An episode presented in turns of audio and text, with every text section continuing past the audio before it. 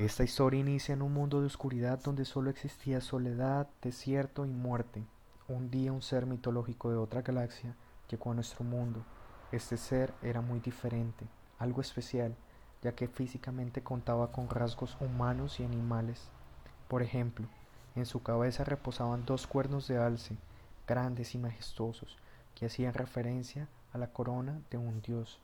Pero este ser majestuoso se sentía algo triste y agobiado, pues a cualquier lugar donde se dirigía era temido. Al ver este mundo se sintió tan identificado con él que quiso hacer una gran diferencia, pues quería plasmar en él todo lo que quería, reflejaba y anhelaba.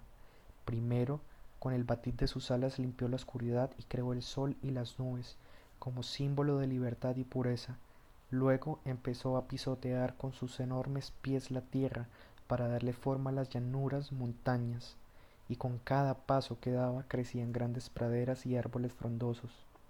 Al ver cómo iba su creación, se sintió tan identificado con ella que empezaron a brotar cascadas de agua por sus ojos, y así dio paso a los mares, lagos y lagunas, que simbolizaban la felicidad.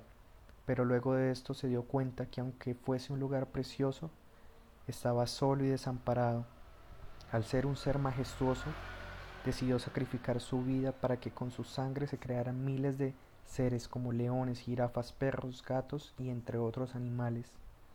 Aún así, con su enorme corazón, decidió que en él iban a reinar los seres humanos, dándole vida a un mundo lleno de felicidad y esperanza.